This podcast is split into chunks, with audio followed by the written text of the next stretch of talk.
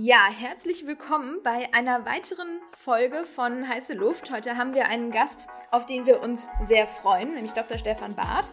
Wir sprechen heute gemeinsam über das Thema New Work ähm, und was es vielleicht auch mit äh, dem Unternehmen, um das es heute unter anderem gehen wird, ein Stück weit macht und was es vielleicht auch teilweise für eine Scheinwelt mit sich bringt, dieser Begriff. Bevor wir jetzt aber ähm, ja noch tiefer in das Ganze ähm, einsteigen und auch mehr zu deiner Person, Stefan, erfahren, ähm, spielen wir immer eine Runde Ketchup oder Mayo und damit würden wir auch heute starten wollen. Genau, also legen wir los. Startup oder alteingesessenes Corporate? Startup. Um Verzeihung betteln oder um Erlaubnis fragen? Eher um Verzeihung betteln, wobei ich Betteln nicht gerne mache. Nachvollziehbar. Remote oder Office? Remote im Moment, Office lieber. Das äh, kann ich so unterschreiben. Agil oder Wasserfall? Agil. Sehr gut. Auch von meiner Seite aus nochmal herzlich willkommen. Wir ähm, sind ja auf LinkedIn auf dich aufmerksam geworden. Da hatten wir ein Video von dir gesehen, wo ihr euch für den New Work Award bewerben wolltet. Das Thema New Work wollten wir heute auch auf den Grill legen. Das wäre das Buzzword des Tages.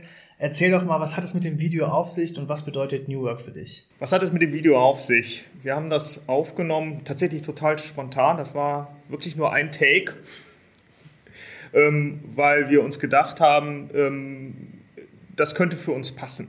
Kollegen aus dem Marketing sind über diesen New Work Award äh, gestolpert und ähm, wir hatten das Thema gerade sowieso ein bisschen im Petto, weil wir mit einem ähnlichen Ansatz schon den Rheinland Genialpreis gewonnen haben, hier aus der Metropolregion. Und da dachten wir, das können wir dort auch verkaufen. Und vielleicht noch zum Thema New Work. Ich finde den Begriff tatsächlich ähm, sehr schwierig. Äh, ich habe ähm, ich finde am ehesten Zugang zu dieser alten Definition hier von Fritjof Bergmann aus den 70ern, der sagt, das ist äh, New Work ist, äh, wenn die Menschen die Arbeit tun, die sie wirklich wollen. Das passt ganz gut. Und äh, was, was daraus dann sozusagen gemacht wird, mh, hm, weil der Begriff ja auch schon knackig ist, New Work, das ist dann immer was ganz anderes, weil das lässt ja auch offen, diese Definition, wie man das erreicht, dass man eine Organisation baut, innerhalb derer die Menschen das tun, was sie wirklich wollen. Ja, das ist eine, wie ich finde, sehr gute und spannende Definition. Vielleicht, ähm, bevor wir gleich in das Projekt selbst einmal einsteigen, vielleicht magst du noch etwas zu dir als Person erzählen, was du in deiner Vergangenheit so gemacht hast und vor allen Dingen auch, ähm, ja, wo du gerade tätig bist. Stefan Barth, du hast mich ja schon vorgestellt. Ich bin 50 Jahre alt, ich werde nächste Woche 50, übernächste Woche. Ähm, gelernter Physiker, habe meine Doktorarbeit in theoretische Astrophysik gemacht, in Astronomie.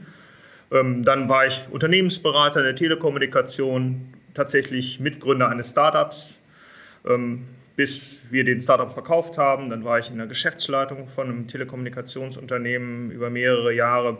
Dann habe ich mich selbstständig gemacht, stieß auf die Tarent, mein aktuelles Unternehmen, und das begleite ich jetzt seit Anfang 2013 in der Rolle als Chief Operating Officer ähm, Vorstand der AG, da gibt es eine AG-Schicht darüber und Geschäftsführer in einem Viererteam. Wir sind vier gleichberechtigte Geschäftsführer und Vorstände und gleichzeitig sozusagen auch als Mitteilhaber. Also ich nach meiner Angestelltenphase und meiner Selbstständigkeit wollte ich nichts mehr tun, wo ich nicht auch selber unternehmerisch tätig bin.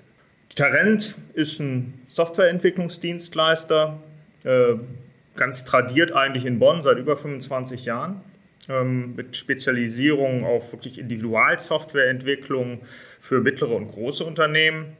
Wir haben jetzt in Bonn im Moment so um die 180 Mitarbeiter, haben jetzt Niederlassungen in Berlin, in Köln und in Freiburg aufgemacht in den letzten Jahren. Berlin schon länger. Berlin wurde aufgemacht, als die Regierung umzog. Das sind schon ein paar Jährchen her. Insgesamt sind wir jetzt 240 Leute. Wir haben noch eine Tochtergesellschaft in Rumänien mit 120 Leuten. Von daher wenn ich auf Startup oder Corporate die Antwort Startup gebe, wir sind kein Startup mehr, wirklich nicht. Ähm, aber die Haltung eines Startups ist mir lieber als die eines Corporates. Äh, in den letzten Jahren haben wir uns verstärkt tatsächlich ähm, mit, äh, mit dem Thema ähm, Organisationsentwicklung beschäftigt. Erstmal immer mit uns selbst und zunehmend auch äh, im Zusammenhang mit unseren Kunden. Warum? Weil wir feststellen, dass das Softwareentwicklungsangebot alleine eigentlich nicht ausreicht. Die Unternehmen die kommen zu einem Zeitpunkt dann zu uns, der eigentlich schon der uninteressanteste ist. Die wissen nämlich schon genau, was sie wollen oder glauben zu wissen, was sie wollen und wir sollen das dann bauen. Viel spannender ist es, wenn man früher anfängt, wenn man sagt, wir helfen dir dabei herauszufinden, was du willst. Das machen wir jetzt verstärkt durch eine Innovationsberatung, mit der wir unsere Kunden begleiten. Ähm, dann, uns, dann, dann tatsächlich auch erste Prototypen zu bauen. Und dann hat sich herausgestellt, wenn man diesen Weg geht, dann, hat das, dann macht das auch immer etwas mit der Organisation. Also jedes Digitalisierungsprojekt macht etwas mit der Organisation und über den äh, Weg sind wir dann tatsächlich auch zu dem Thema Arbeit und Organisations, also neue Arbeit und Organisationsentwicklung bei unseren Kunden gekommen. Das heißt, wir experimentieren mit uns selbst und wir experimentieren nicht mit unseren Kunden, sondern wir versuchen das, was wir durch unsere eigenen Experimente gelernt haben, dort in irgendeiner Weise sinnvoll zu transferieren. Ja, ich finde ähm, super spannend, weil ähm, ich ja auch unter anderem in Unternehmen genau diese Strukturen im Zuge von der digitalen Transformation irgendwo mit äh, anfasse und teilweise auch optimieren darf. Mm, ich glaube, ein nächstes Buzzword ist ja durchaus das Thema Agilität. Vielleicht ähm, magst du da mal so ein, zwei Worte zu sagen, wie du dazu stehst, weil ich habe das in den letzten Jahren wirklich immer, immer wieder gehört und auch an ganz unterschiedlichen Stellen. Und es ist ähm, laut meiner Erfahrung nicht immer erfolgreich, aber vielleicht siehst du das ja anders. Ja, also ähm, zu der Definition, ob das erfolgreich ist oder nicht erfolgreich, muss man erstmal klären, was ist das überhaupt? Und äh, da, tue ich mich, da tue ich mich tatsächlich auch schon sehr, sehr schwer. Also ich habe ein eigenes Bild davon, äh, wenn ich das, den Begriff in den Mund nehme, aber das muss nicht bedeuten, dass der Gegenüber dieses Bild teilt. Das macht es schon wahnsinnig schwierig, damit überhaupt umzugehen. Warum ist das so? Nach meinem Verständnis äh, gibt es eigentlich keine wirklich systematische Grundlage dessen. Also der Begriff leitet sich ab aus dem agilen Manifest. Und wer das agile Manifest kennt, das haben wirklich sehr Seniore und, und, und weitblinkende und über den Tellerrand schauende Softwareingenieure in dem agilen Manifest geschaffen da braucht man sehr viel guten Willen, um daraus das abzuleiten, was man heutzutage glaubt, darunter verstehen zu können. Ähm, ich, ich versuche den Begriff eigentlich zu vermeiden, obwohl das, was wir tun, am ehesten dazu passt. Ich kann es nicht vermeiden, weil es gibt, keine, es gibt keinen Sprachkonsens, den man anstelle dessen jetzt im Moment irgendwie sinnvoll verwenden könnte. Aber das ist tatsächlich ein Thema, über das ich immer wieder nachdenke. Genau, was ich spannend finde, also der Begriff Agilität wird ja in verschiedenen Kontexten verwendet. Ich glaube, Ursprung ist ja schon stark Softwareentwicklung. Jetzt gibt es Organisationen, die sich agil ausrichten und da gibt es ja auch Organisationen, die noch, ich sage mal, eine klassische ähm, Hierarchie bzw. eine klassische Unternehmensstruktur haben, aber trotzdem agil arbeiten. Aber ihr habt euch ja jetzt für einen anderen Weg entschieden. Ähm, zumindest so, äh, wenn ich auf das ähm, LinkedIn-Video referenzieren darf, ist ja der Slogan so ein bisschen, wir schaffen die Geschäftsführung ab. Möchtest du da vielleicht einmal kurz äh, erläutern, was sich dahinter verbirgt, was meint ihr damit und wie passt das zu dem Begriff Agilität? Also ich finde es tatsächlich sehr, sehr schwer, eine Organisation klassisch aufzubauen, wo man darüber sprechen muss, was, das, was auch das heißt und gleichzeitig agil zu arbeiten. Für mich gehört zu einem klassischen Aufbau, dass ich eine Linienorganisation habe mit in irgendeiner Form einem Command- und Control-Verhältnis. Das ist für mich eine klassische Organisation. Das steht der Grund, meinem Verständnis der Grundidee von Agilität, nämlich dass ich selbst organisierte Teams ähm, äh, etabliere, eigentlich entgegen. Denn Selbstorganisation findet da sein Ende, wo jemand anders meine Arbeit organisieren möchte, der dann in einer klassischen Organisation über mir steht. Und das ist so ein bisschen die Idee, die wir verfolgt haben. Das ist aber auch, muss man sagen, Ergebnis eines langjährigen Prozesses. Also seit sieben Jahren verändern wir die Organisation kontinuierlich bis zu dem Punkt, wo sie jetzt steht. Und wir verändern sie auch noch weiter. Wir sind wieder in einem Veränderungsprozess aktuell, ähm, der da nochmal ähm, an der einen oder anderen Stelle Dinge gerade rückt, weil man feststellt, so oder so funktioniert es dann doch nicht. Jetzt ganz speziell auf diesen Ansatz zurückkommt, ähm, was haben wir da eigentlich gemacht? Wir hatten ur ursprünglich verschiedene Gremien, oberhalb von tatsächlich weitestgehend schon selbst organisiert arbeitenden Projektteams, die arbeiten sowieso selbst organisiert im Kundenzusammenhang. Das, ist relativ, das war auch schon relativ früh und einfach zu etablieren. Viel schwieriger war das äh, auf der Ebene der, der, der, der Leistung, die man sozusagen in das Unternehmen bringt. Wenn man zum Beispiel ähm, Mitarbeiterentwicklung äh, hervorhebt, da kann man sagen, ich habe eine Personalabteilung, die kümmert sich um Mitarbeiterentwicklung. So wollten wir es halt nicht mehr machen, sondern wir wollten ein Gremium bilden, wo jeder daran teilhaben kann ein crossfunktionales Team bilden, was Verantwortung übernimmt, wo natürlich auch Spezialisten aus der, die in Anführungsstrichen aus der Personalabteilung kommen, mit drin sind, aber auch Softwareentwickler, Führungskräfte, die am Ende das ja auch irgendwie mit den Mitarbeitern umsetzen sollen. Ähm, das war so einer der Anfänge, die das, die das Thema bei uns genommen hat, über die agile Softwareentwicklung hinaus. Dann haben wir festgestellt, dass wir verschiedenste Gremien dieser Art hatten. Wir hatten auch sogenannte Lenkungsausschüsse, die dann steuernd da oben drüber saßen. Und wir hatten die, das Geschäftsführungsgremium, was da nochmal parallel stand. Im Geschäftsführungsgremium wurden auch tatsächlich relativ viele konkret operative Entscheidungen gefällt. Wir haben immer, sukzessiv, aber tatsächlich auch nur mit einer sehr langsamen Geschwindigkeit Entscheidungen rausgegeben, dann in irgendwelche Gremien, aber es gab halt auch nicht so viele Gremien, die das irgendwie auffangen konnten. Die Strukturen mussten halt erst geschaffen werden. Im letzten Jahr, Anfang letzten Jahres, haben wir dann einen relativ radikalen Schritt gemacht. Wir haben unterschiedliche Gremien einfach zusammengefasst und insbesondere mit dem Geschäftsführungsgremium verklappt alles, was so an Steuerungsgremien da rumschlich in der Organisation und daraus ein, ein, ein Board gemacht. Das nennen wir das Extended Board. Da sind faktisch ähm, alle Führungskräfte drin, also die, die Personalverantwortung haben, da muss ich gleich auch noch was zu sagen. Alle Führungskräfte drin, die Personalverantwortung haben. Es gibt ein paar Fachexperten, die da drin sind und die Geschäftsführung. In Summe tatsächlich 21 Menschen. Ähm, dieses Gremium ist nicht konsistent in seiner Zusammensetzung. Das ist auch eines der Herausforderungen, die wir haben. Da kommt durchaus auch Kritik aus der Organisation nach dem Motto, wer ist denn da drin und wer ist denn da nicht drin. Das Verständnis dafür ist trotzdem relativ groß, weil den Mitarbeitern im letzten Jahr offensichtlich geworden ist, dass wir die Entscheidungen eigentlich dort gar nicht fällen wollen, sondern in die entsprechenden äh, Organisationsteile hineintragen äh, wollen, die äh, dort für Verantwortung übernehmen möchten, die selbstorganisierten Teams. Um bei dem Beispiel Mitarbeiterentwicklung zu bleiben, früher war es so, im Jahr 2019 noch, dass die Geschäftsführung tatsächlich die, ähm, die Fortbildung beschlossen hat. Das waren immer viele, wir geben viel Geld für Fortbildung aus. Und das ist eigentlich total sinnbefreit, weil bei einer Organisation dieser Größe, da kennt man den einzelnen Menschen gar nicht mehr und kann gar nicht beurteilen, ob die Empfehlung einer Fortbildung sinnvoll ist oder nicht. Da fällt die Entscheidung einfach an der falschen Stelle. Deswegen haben wir in diesem Jahr dann, beziehungsweise im letzten Jahr dann auch gesagt, aus dem Gremium heraus, dem Extended Board, das ist Quatsch. Das geht jetzt in das Board, was sich mit Mitarbeiterentwicklung beschäftigt. Genauso wie Einstellungsentscheidungen hat früher auch die Geschäftsführung getroffen, macht jetzt das Recruiting Board. Und auf die Art und Weise versuchen wir uns so ein bisschen selber überflüssig zu machen. Das funktioniert auch tatsächlich ganz gut. Wir haben uns früher, früher, das heißt zu Corona-Zeiten, letztes Jahr zweimal die Woche getroffen, immer eine Stunde, auch wirklich ganz klar getimeboxt. Ähm, seit Ende des ersten Quartals treffen wir uns nur noch einmal die Woche, weil gar nicht mehr so viel zu sagen und zu machen ist. Es findet maßgeblich eher ein Austausch statt, um Transparenz organisationsübergreifend zu schaffen. Und ähm, Augenblicklich sind wir dabei, das Thema auch nochmal zu hinterfragen und zu überlegen, ob wir dieses Gremium dann auch nicht noch ein bisschen kleiner schneiden können, weil eigentlich gar nicht mehr so viel darin zu diskutieren ist.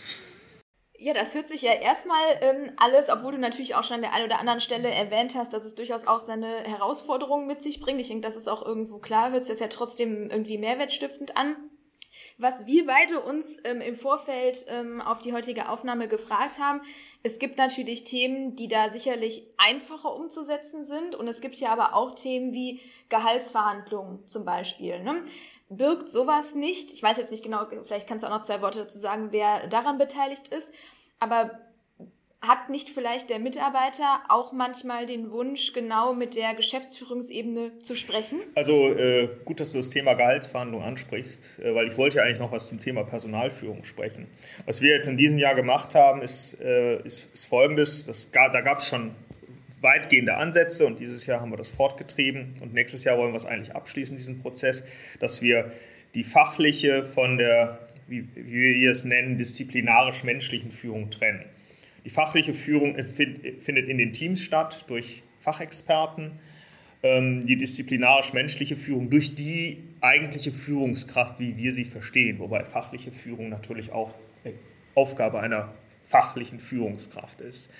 Die disziplinarisch-menschliche Führung wird cross-funktional ausgeübt. Es kann also sein, dass jemand, ein Softwareentwickler, eine Führungskraft hat, die von Softwareentwicklung keine Ahnung hat, dafür aber ein brillanter Coach ist, was wir tatsächlich in der Konstellation viel wichtiger finden. Das ist aber Geschmackssache. Da führe ich auch noch manchmal intern intensive Diskussionen zu. Die Gehaltsfindung findet durch die fachlich, äh, nicht durch die fachliche Führungskraft, sondern durch die menschlich-disziplinarische Führungskraft statt. Die ähm, äh, befragt Peers von, der, von dem Menschen, der seine Gehaltsdiskussion eröffnet hat. Äh, und zwar auf Basis dessen, was, was, der, was, was dieser Mensch benennt, wer gefragt werden soll und befragt selber auch nochmal äh, Menschen, die, äh, die er selber aussucht. Und dann äh, geht er mit dieser Information in die Gruppe der, derjenigen, die die Mitarbeiter führen. Also die, die Summe der menschlich-disziplinarischen Führungskräfte. Und da, wo wir Rollen vergleichen können, werden die Gehälter auch sozusagen über die Strukturen hinaus offengelegt. Das heißt, Beispiel in der Softwareentwicklung kennen alle Führungskräfte, die, ähm, die dort Verantwortung für eine Gruppe von Menschen übernehmen, das sind typischerweise maximal 20, die, die Gehälter aller. Und dann gehen die hin und fangen an zu diskutieren und machen wirklich ein Ranking bezüglich der Entwicklung der Mitarbeiter. Das ist ein sehr aufwendiger Prozess, weil wir über 100 Softwareentwickler haben in der Organisation. Das dauert dann mehrere Tage an denen die sich die Köpfe einschlagen, um das verfügbare Budget zu verteilen. Und wenn das Prozess abgeschlossen ist, dann wird es so gemacht. Also die eigentliche Gehaltsentscheidung, die liegt dann auch bei den Führungskräften, ähm, aber nie auch alleine, sondern in sogenannten Sparringsgruppen hart verhandelt. Wir hatten im letzten Jahr, eigentlich schon seit drei Jahren, ähm, die Initiative, im letzten Jahr ist es kulminiert, dass wir tatsächlich Gehaltstransparenz in der Organisation schaffen wollten. Da muss man sagen, da sind wir bis jetzt gescheitert. Das haben wir nicht geschafft. Das war auch tatsächlich auch immer ein Wunsch meinerseits, das zu tun, weil das für mich ist das so ein, so ein letzter Akt von Management-Machtausübung, dass ich das Gehalt von jemandem bestimmen kann. Das gelingt aber aus verschiedenerlei Gründen nicht so richtig, weil wir sehr gewachsene Strukturen haben und wir haben einen damit habe ich mich tatsächlich auch zwischenzeitlich sehr intensiv beschäftigt. Das ist nicht nur ein Problem, was wir haben, ich glaube, das hat jeder. Das, das Verständnis dessen, was fair ist, ist hoch differenziert. Es gibt Menschen, die finden es fair, dass jemand, der vier Kinder hat, mehr verdient als jemand, der zwei Kinder hat. Es gibt Menschen, die haben einen ganz klassen, krassen Leistungsgedanken. Es gibt Menschen, die sagen, wenn ich älter bin, muss ich doch mehr Geld verdienen. Und das findet man auch in einem Softwareentwicklungsunternehmen in unterschiedlichster Ausprägung. Ich glaube nicht, dass es gelingt, jemand wirklich die Organisation damit glücklich zu machen. Und ähm, wenn ihr mir dann einen Vorschlag machen könnt, wie man das lösen kann, dann wäre ich dankbar. Ich habe ich hab da noch keine Lösung, wir haben da noch keine Lösung für. Vielleicht noch ein, ein letztes Wort zu der Frage, will mal jemand mit der Geschäftsführung sprechen? Man darf sich auch bei so einer Organisation nichts vormachen. Die Geschäftsführung hat schon irgendwie eine Sonderrolle. Das ähm, auch wenn wir das nicht wollen. Ähm, die Sonderrolle definiert sich äh, zwangsläufig dadurch, dass wir halt auch Inhaber sind in der Organisation. Das, macht, das ist sowieso nochmal eine andere Rolle, die man dann einnimmt und ähm, die kann man auch nicht einfach zur Seite wischen. Und die, die zweite Sonderrolle ist einfach bedingt durch die gesellschaftsrechtlichen Parameter. Ich bin halt für Dinge verantwortlich, ähm, die im Zweifelsfall persönlich haftend verantwortlich, für die die Mitarbeiter, die da eine Entscheidung fällen sollen, halt nicht verantwortlich sind. Und da lasse ich mir dann auch nicht reinreden. Das ist etwas, das machen wir in unserem Viererteam aus. Was so ein ganz häufig diskutiertes Thema in dem Zusammenhang ist, ist der Datenschutz. Datenschutz ist immer lästig, aber bei Datenschutzverstößen hängt die Geschäftsführung am Fliegenfänger. Da lasse ich mich nicht drauf ein. Ansonsten sind wir natürlich auch irgendwie nicht umsonst, wir vier an der Stelle, wo wir stehen, in unserem Leben. Das heißt, wir sind auch gute Sparringspartner, bringen halt in aller Regel alle vier recht viel Erfahrung mit. Deswegen glaube ich, tauschen sich die einen oder anderen auch gerne mal mit uns aus. Danke dafür den Einblick, vor allem auch für die Transparenz zum Thema Gehalt. Da hätte ich tatsächlich eine Rückfrage. So selbstorganisierte Teams, da sagt man ja auch, man gibt, man gibt ja bewusst die Verantwortung ins Team und in die Person rein. Ist es denn nicht so, wenn sich Leute viel stärker verantwortlich fühlen, dass sie dann vielleicht auch einen höheren Gehaltsanspruch einfordern? Das wäre jetzt so eine spontane Reaktion. Wenn ich zum Beispiel mehr Verantwortung bekommen würde, würde ich sagen, ja, okay, jetzt würde ich aber gerne irgendwie zwei, drei Euro mehr haben. Das würde mich mal interessieren, wie oft da auch so der Dialog aussieht, wenn man eben mehr Verantwortung ins Team reingibt, was dann so zurückgespielt wird, gerade wenn es vielleicht um das Thema Gehalt oder auch Weiterentwicklung oder Fortbildung geht. Also man trifft beides. Also, äh, also erstmal muss man sagen, äh, bei selbstorganisierten Teams, ähm, da werden die Systemtheoretiker mich wahrscheinlich schlagen, aber ich habe hab die Erfahrung gemacht, ein selbstorganisiertes Team ist in der Teamkonstruktion selbst organisiert, also in der Summe der Menschen, die sich dort zusammengefunden und eingespielt haben. Das heißt nicht, dass jeder Einzelne dort selbst organisiert handelt.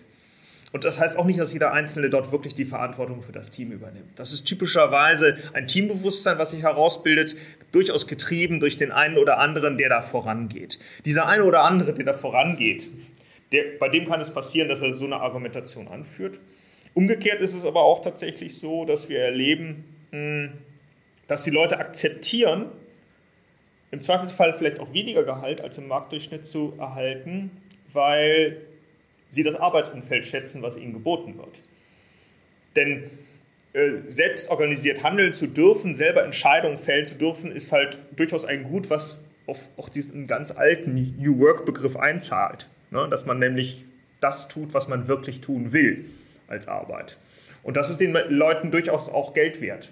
Also ich kann das, ich kann das immer am besten daran festmachen, dass wir Mitarbeiter verlieren, wegen des, das klingt jetzt ein bisschen böse, aber man fühlt sich natürlich immer persönlich verletzt, wenn Mitarbeiter gehen, wegen des schnöden Mammons, der, ne, der, der Rasen ist grüner im Nachbargarten, da gibt es mehr Geld und nach einem Dreivierteljahr klopfen sie wieder an die Tür und ähm, sind bereit, bei uns wieder einzusteigen zu einem, auf einem Gehaltsniveau, was dann typischerweise schon höher ist als das, was sie vorher verdient haben. Das äh, geht in aller Regel nicht anders, aber deutlich geringer in aller Regel als das, was sie bei bei dem Nachbarn verdient haben. Weil sie sich sagen, das war jetzt, das war jetzt zwar ein bisschen mehr Euros in meiner Tasche und wir sind ja nicht in einem Niedriglohnsektor tätig, wo das wirklich das Lebensglück bestimmt. Da, da besteht eine gewisse Luxussituation. Ähm, und ich bin bereit darauf, für, darauf zu verzichten, dafür, dass ich in einem Arbeitsumfeld arbeite, wo ich mich halt stärker entfalten kann.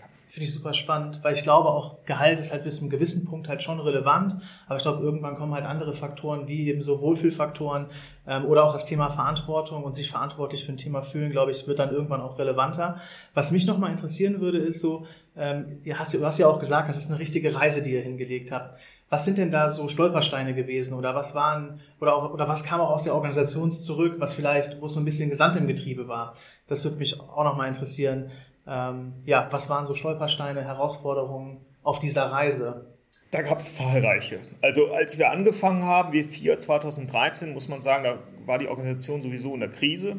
Die ähm, war stark abhängig von einem großen Kunden. 85 Prozent des Umsatzes hingen an diesem Kunden.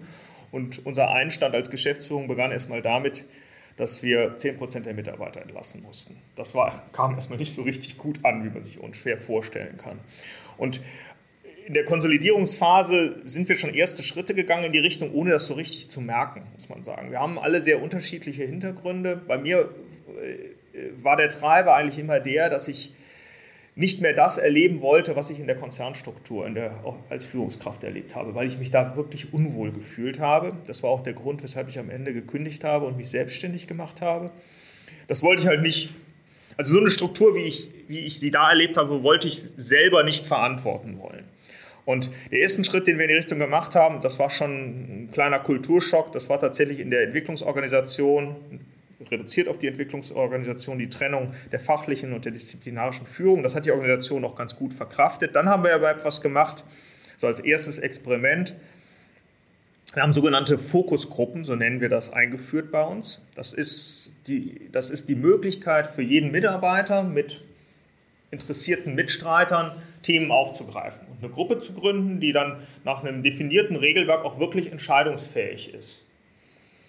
Da gab es sehr wirksame Beispiele, die auch wirklich praktischer Natur waren, wie die Einführung eines neuen Chat-Tools oder die Neuaufstellung unseres Business Toolings oder auch die Formulierung einer Vision für die Tarent, einer neuen Vision für die Tarent. Das Werkzeug haben wir immer noch, es funktioniert jetzt mittlerweile, aber das hat wirklich lange gedauert. Warum?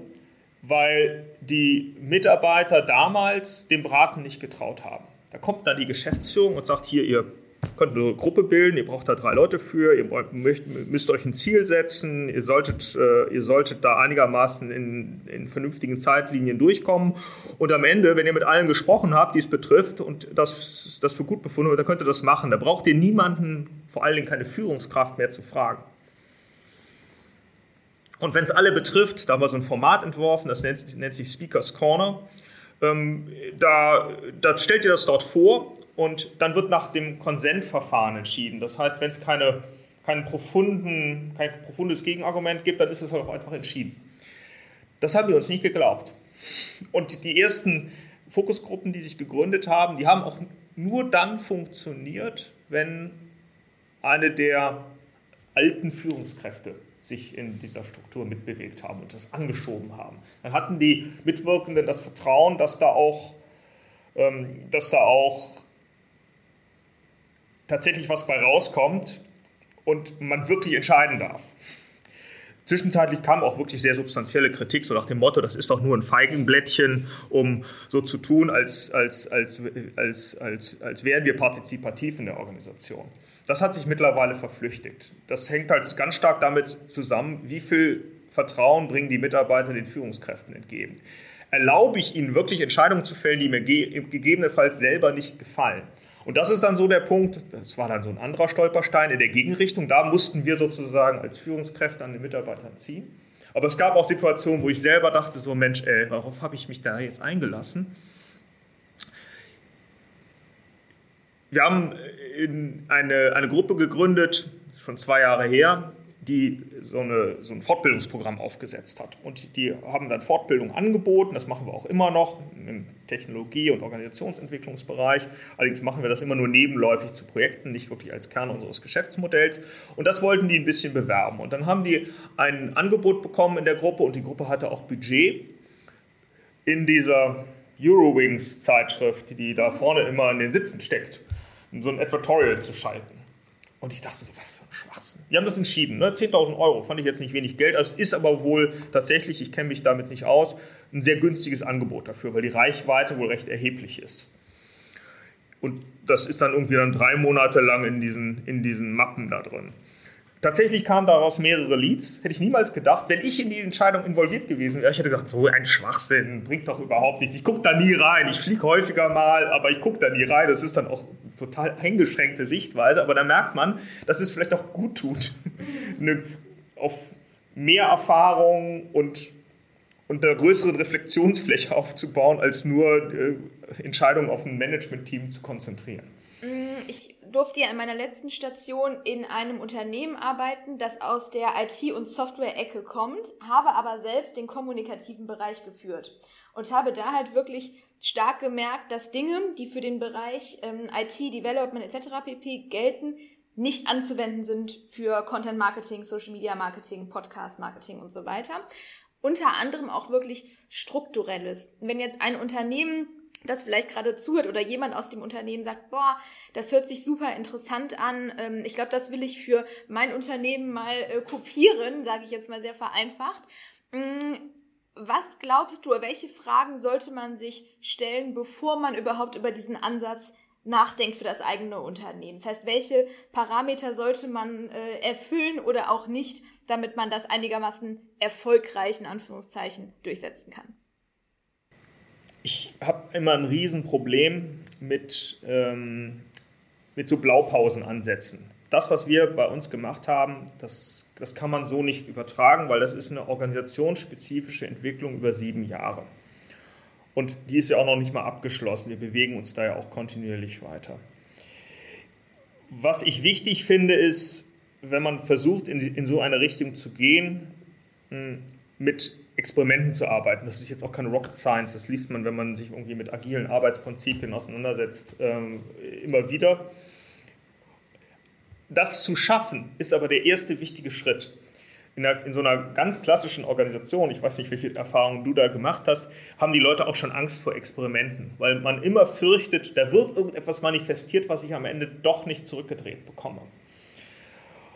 Und wenn man es dann schafft, diese, diesen Weg zu nehmen, ähm, dann gelingt es auch Themen nach vorne zu bringen, wo sich niemand am Ende trauen würde, die einfach so einzuführen. Beispiel wir haben vor, vor Jahren die Entscheidung gefällt, dass wir jedem Mitarbeiter frei erlauben, zu arbeiten, wo er will und zu arbeiten, wann er will. Da sind dem einen oder anderen Kollegen bei uns in der Führungsebene haben sich die Fingernägel aufgerollt bei der Vorstellung. Ja, weil die dachten, jetzt fliegt der Laden völlig auseinander. Und dann haben wir das intensiv diskutiert und haben gesagt, wir machen das als Experiment.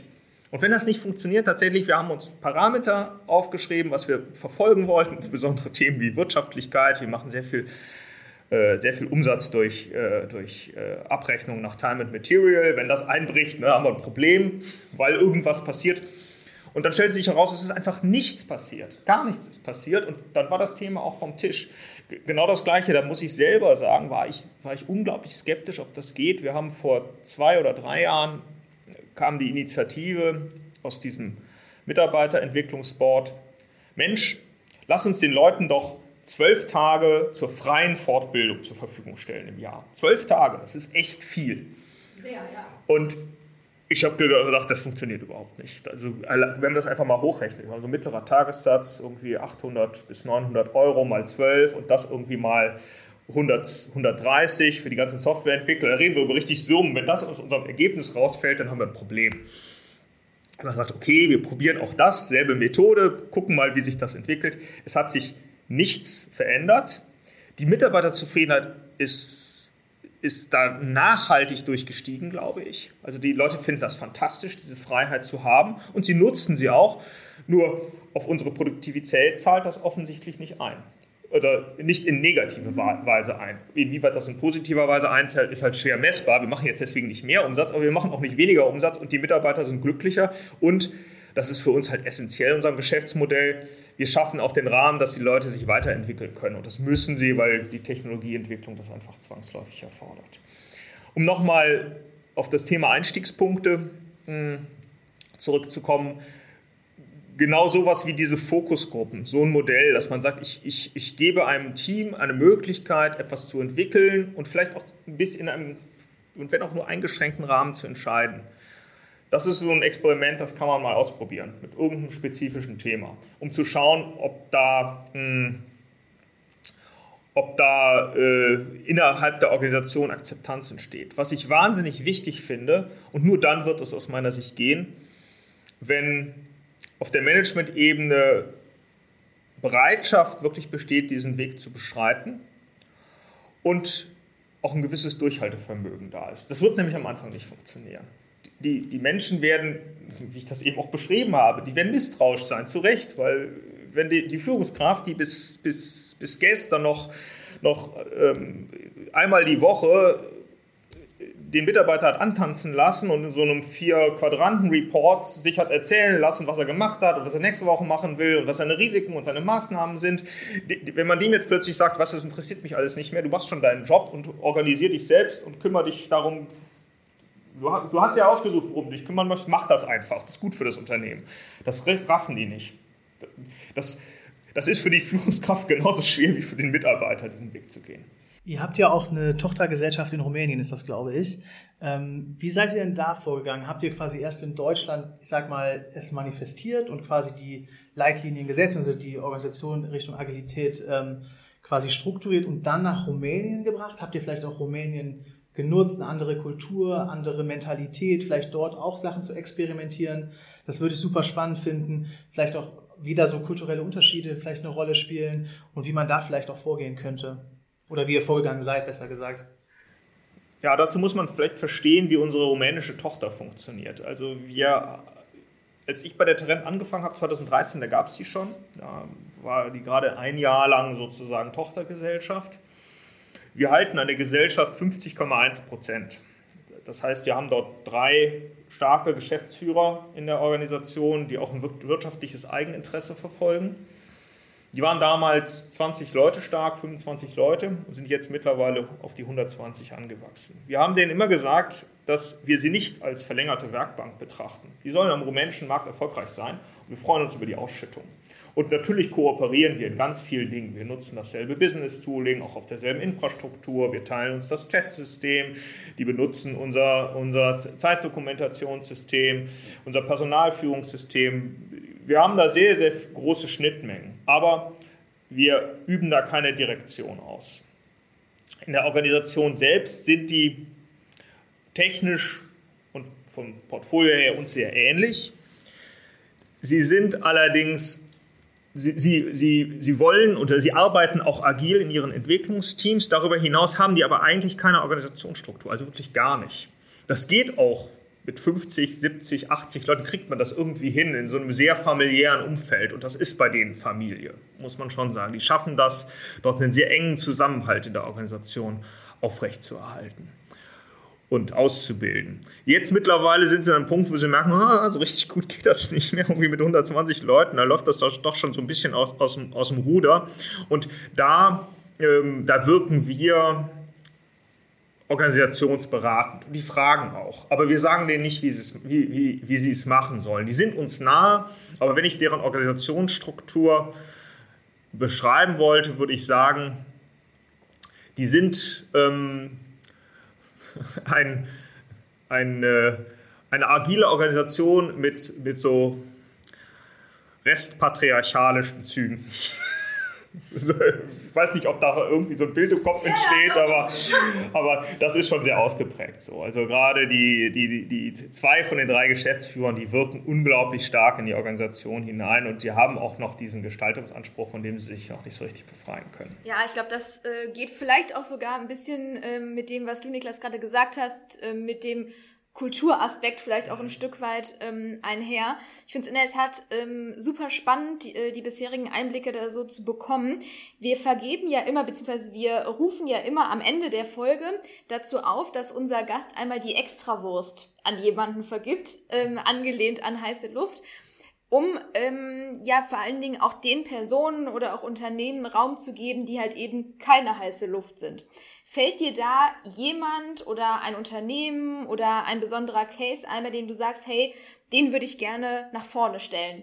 Ist, ich, in meinem Umfeld sehe ich viele sehr, sehr positive Beispiele, muss ich sagen, ähm, die ich so in unserem Umfeld, in unserem Umfeld, Umfeld beobachte. Was ich zum Beispiel großartig finde, ist einer unserer Kunden tatsächlich, die, die, die, die Rewe Digital, die ähm, in einer Organisationsgröße es schaffen, agile Prinzipien immer noch Raum zu geben, wie ich das an anderer Stelle noch nicht gesehen habe. Ja, das, die haben auch diese Organisation von Kern auf da aufgebaut, diesen Prinzipien folgt. Da gibt es natürlich, wenn die Organisation größer wird, Konzernnähe, wird das immer schwieriger. Ja, aber trotzdem äh, erhält sich die Kultur für, für, aus meiner Perspektive in, in, äußerst positiver Weise. Darüber hinaus ein anderes Unternehmen ähm, sitzt in München. Den habe ich mehrfach Kontakt gehabt und ich, ich folge auch dem Geschäftsführer, äh, die Mayflower. Die, die, haben zum Beispiel es geschafft, das war mein letzter Stand, das ist jetzt auch schon zwei Jahre her, Gehaltstransparenz einzuführen. Eine Organisation, die ist ähnlich groß wie wir. Auch das war nicht reibungsfrei, die haben es aber irgendwie hingekriegt. Ich weiß nicht, ob sie es immer noch haben. Auf jeden Fall ähm, folgen die, glaube ich, ähnlich, einen ähnlichen Pfad, wie, wie wir ihn gehen. Ähm, und das sieht aus der Außensicht alles ziemlich erfolgreich aus. Also es gefällt mir, gefällt mir sehr, sehr gut.